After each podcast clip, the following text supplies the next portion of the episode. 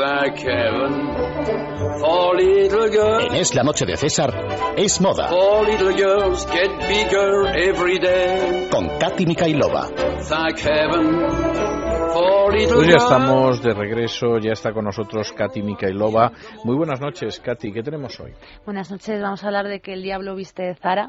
No era de Prada de lo que vestía. Bueno, realmente era de Prada. viste de lo que se le ponga por delante. Pero claro, como Zara ya está, está en la sopa, pues también viste de Zara, ¿no? Más ahora que, que vas a ir al mercado, La venganza se viste de Prada, de Weisberg, es como la segunda parte, ¿no? Y entonces he pensado que es una excusa perfecta para tratar el tema de Anna Wintour, ¿no? Biográficamente vamos a voy a explicar un poco. Su padre fue editor del periódico británico The Evening Standard. Su madrastra también era editora de revista, o sea que digamos que el mercado en el que ella está pues le venía casi de, herencia, ¿no? De niña era una chica rebelde, se negaba a usar uniforme y lo cambiaba por faldas en el colegio en Londres. A los 16 años decide no ir a la universidad, aunque su padre le obliga a estudiar por lo menos diseño de moda. Y al final pues se anima, ¿no? Su primer contacto con el periodismo es en 1970 con Harper's Bazaar, cuando se fusiona con Queen, llegando a ser editora de esta revista en 1975 en Nueva York. Más tarde se convierte en editora de, de dos revistas, la revista Vogue, pero en la edición británica, y también House and Garden, ¿no? Las fotografías de House and Garden supone que al final termine cerrando la revista hasta que Ana se va y es relanzada por la empresa matriz Condé Nast. ¿Qué ocurre con la Vogue británica? Pues bien, Ana Winter intenta hacer una novedad, llegar a un nuevo tipo de mujer, como ella misma llega a decir, una mujer interesada en negocios, en el dinero, digamos que es un poco visionaria, ¿no? Que esa mujer que ya no tiene tiempo para comprar, pero que quiere conocer el qué y dónde, ¿no?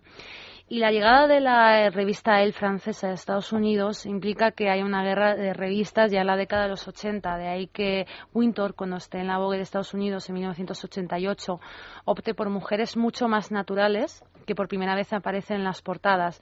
No solamente los rostros, como ocurría con Mirabella, la anterior eh, en la dirección de la Vogue de Estados Unidos, sino que aparecen mujeres con cuerpos enteros y en la naturaleza, no solamente en los estudios. La primera portada de Wintour es en su estreno de mandato en la Vogue de Estados Unidos en 1988 mostraba a una modelo israelí que portaba unos vaqueros de unos 50 dólares, un precio muy zara, con una playera de Christian Lacroix valorada en 10.000 dólares. Digamos que es por primera vez que vemos Un, mix de luxury y low cost tan de moda ahora, pues también se vuelve a anticipar. Bueno, pues bien, dicen que Anna Wintour es esnovista porque los rumores cuentan, por ejemplo, que se negó a sacar en portada a Hillary Clinton hasta que dejara de usar esos trajes de color azul marino, los que tanto usado la ex primera dama de América. Al mismo tiempo también prohibió sacar en un momento dado un reportaje que hicieron sobre el cáncer a una azafata que padecía esta enfermedad porque buscaba a una mujer de negocios y con éxito, ¿no? Pero bueno, son rumores, no se sabe si es cierto o no, igual que lo que dice ese libro de la, El Diablo Viste de Prada, que a mí personalmente la película no me ha gustado nada. A mí la película me aburrió. Sí, me empezó una... La vi en un vuelo de avión a Estados Unidos y me aburrí espantoso. Me encanta conocer a alguien que diga que le aburrió, porque antes, por ejemplo, hablando incluso con Ana, la, la, experta de cine, pues, sí que le gustó y por lo visto a la gente le, le gusta esa película. No, sí, seguramente me parece una castaña, además es que le hace un flaco favor a la moda porque le vuelve a poner la etiqueta de frivolidad como si la moda fuese solamente eso y hay mucho más. Si película lo que cuenta puede ser totalmente mentira y ser muy entretenida.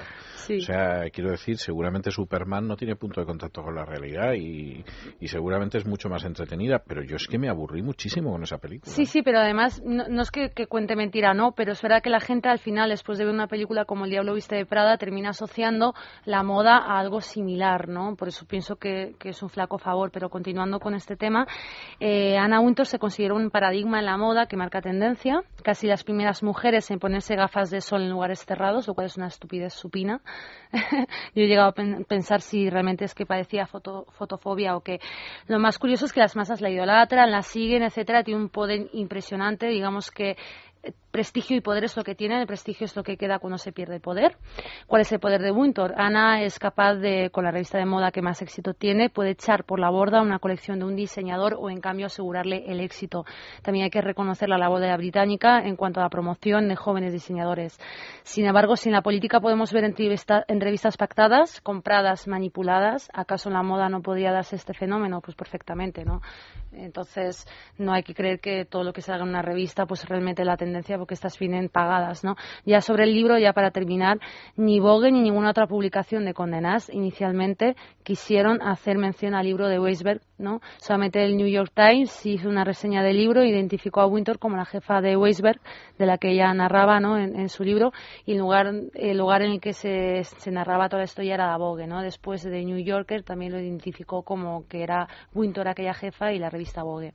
Durante la producción, como anécdota de la película en 2005, se rumoreó que Ana llegó a presionar a figuras importantes de la moda para evitar que apareciese en la película. El único que al final se, se animó fue Valentino, como pudimos ver en aquella aburridísima película para mí. Pasamos también para mí, también para mí. Bueno, cuénteme las noticias y cuénteme sobre todo qué va a hacer este fin de semana en la radio, se supone. Pues sí, se supone, ¿no? Pues mi segundo programa vamos a traer a, a la Miss España Verónica Hidalgo, que además fue recientemente la ganadora del concurso de Telecinco Mira quién salta y vamos a hablar en la tertulia sobre anorexia porque la primera semana de junio ha habido un escándalo en un, un evento de moda que se hizo en Bruselas y apareció una mujer, una modelo muy anoréxica que cerraba, muy muy delgada, o sea, casi anoréxica que cerraba el desfile y vamos a tratar este tema la tertulia. Sobre las noticias de empresa y moda tenemos dos, hablemos de guerras de lujo, Hermes demanda de nuevo a LVMH Así, Hermes pretende que se anulen los intercambios de acciones que permitieron a Louis Vuitton Moet Hennessy adquirir un 12% inicial del accionariado de la firma.